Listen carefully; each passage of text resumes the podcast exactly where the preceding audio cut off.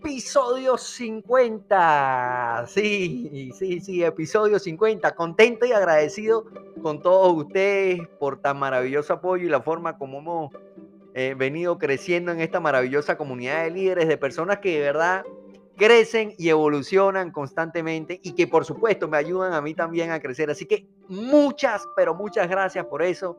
Hoy eh, un episodio especial. No quiero que se confundan por el término, que luce algo complicado, pero realmente es mucho más sencillo de lo que parece, es mucho más sencillo de lo que parece. Un tema súper de actualidad para todas esas personas que les gusta estar a la vanguardia en temas de liderazgo, que como yo digo, es la habilidad de hoy y es la habilidad del futuro. Así que quédate conmigo en este episodio número 50 y descubramos qué significa liderazgo paradójico.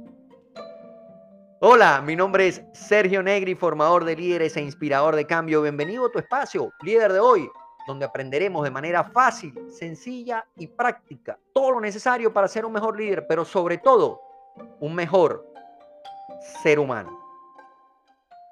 Hoy en día me parece que es más difícil liderar de lo que era antes.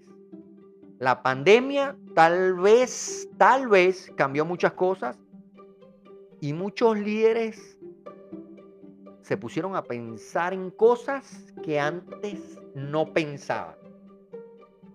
A tener en cuenta ciertos factores que antes pasaban pues eh, por debajo de la mesa. Por ejemplo, vamos a poner un ejemplo de esto. Muchos entendieron cuando, cuando una persona, cuando un hombre, una mujer, necesita ausentarse de su trabajo para cumplir con su rol de padre, con su rol de madre muchos caímos en cuenta de la, importancia que tiene esto. ¿Y esto por qué? Porque tal vez vivieron esas situaciones en carne propia. Les tocó como líderes experimentar esas situaciones en carne propia al estar en su propia casa con sus hijos.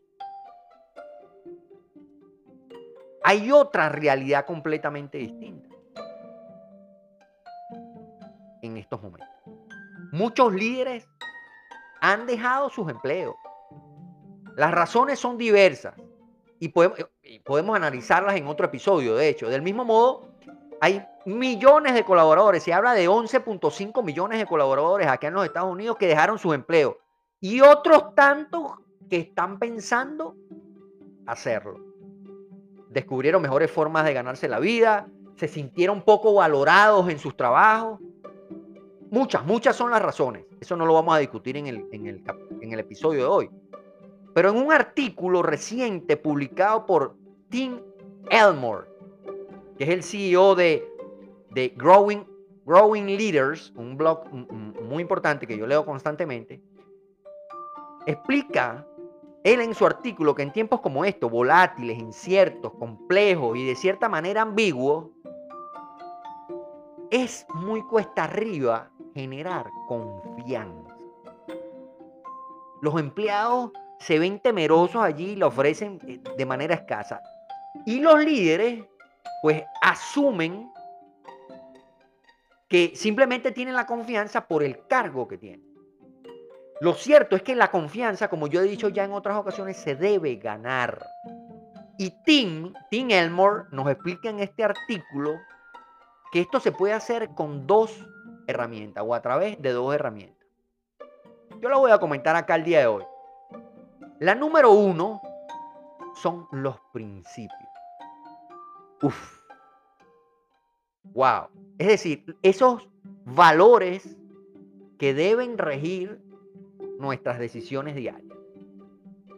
Tanto en la vida laboral como en la vida personal. ¿Ok? Deben regir nuestras decisiones en nuestra vida laboral, en nuestra vida profesional, pero también en nuestra vida diaria. Esos valores, esos principios no son negociables. Tenemos que abrazarnos a esos valores en tiempos difíciles como líder y tienen que ser la guía, el norte para cada gran decisión, iniciativa o estrategia que tomemos, como la queramos llamar.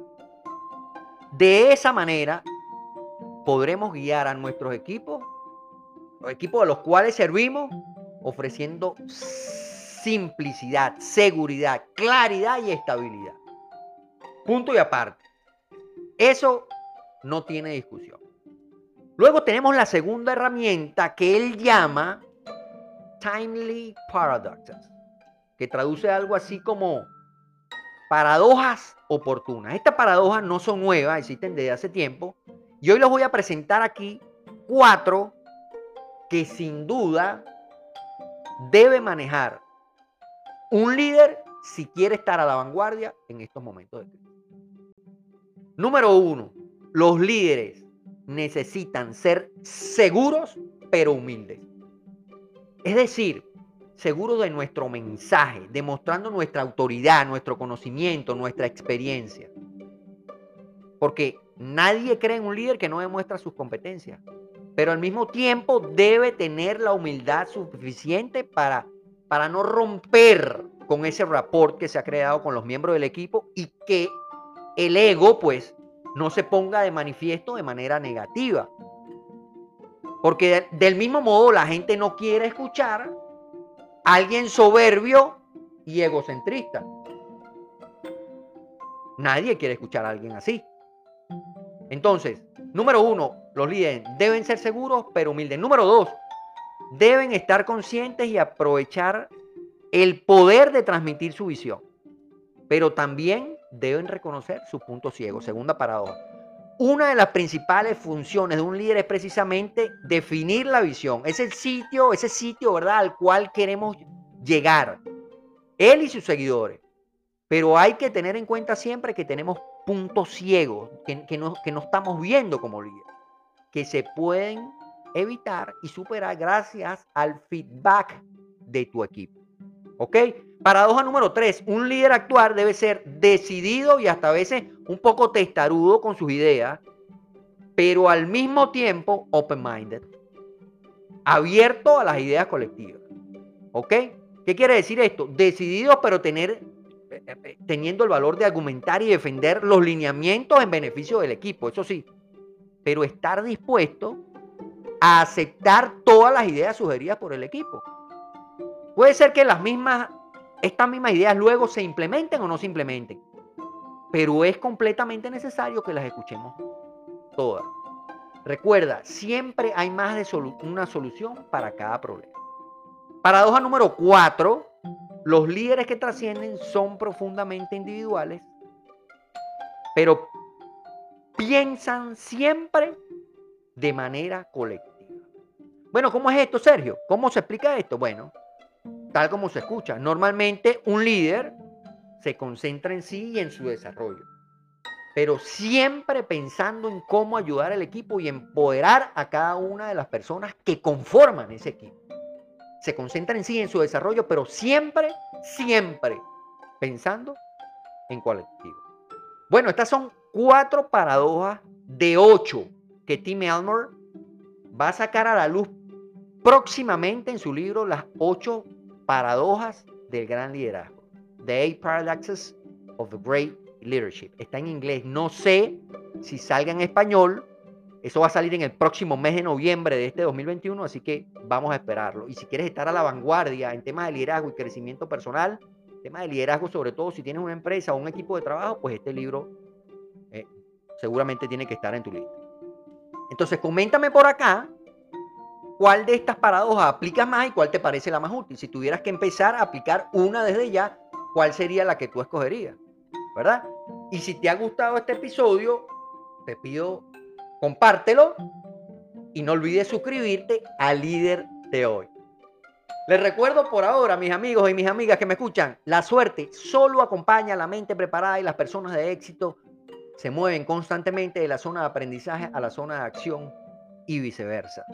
Soy Sergio Negri, formador de líderes e inspirador de cambio.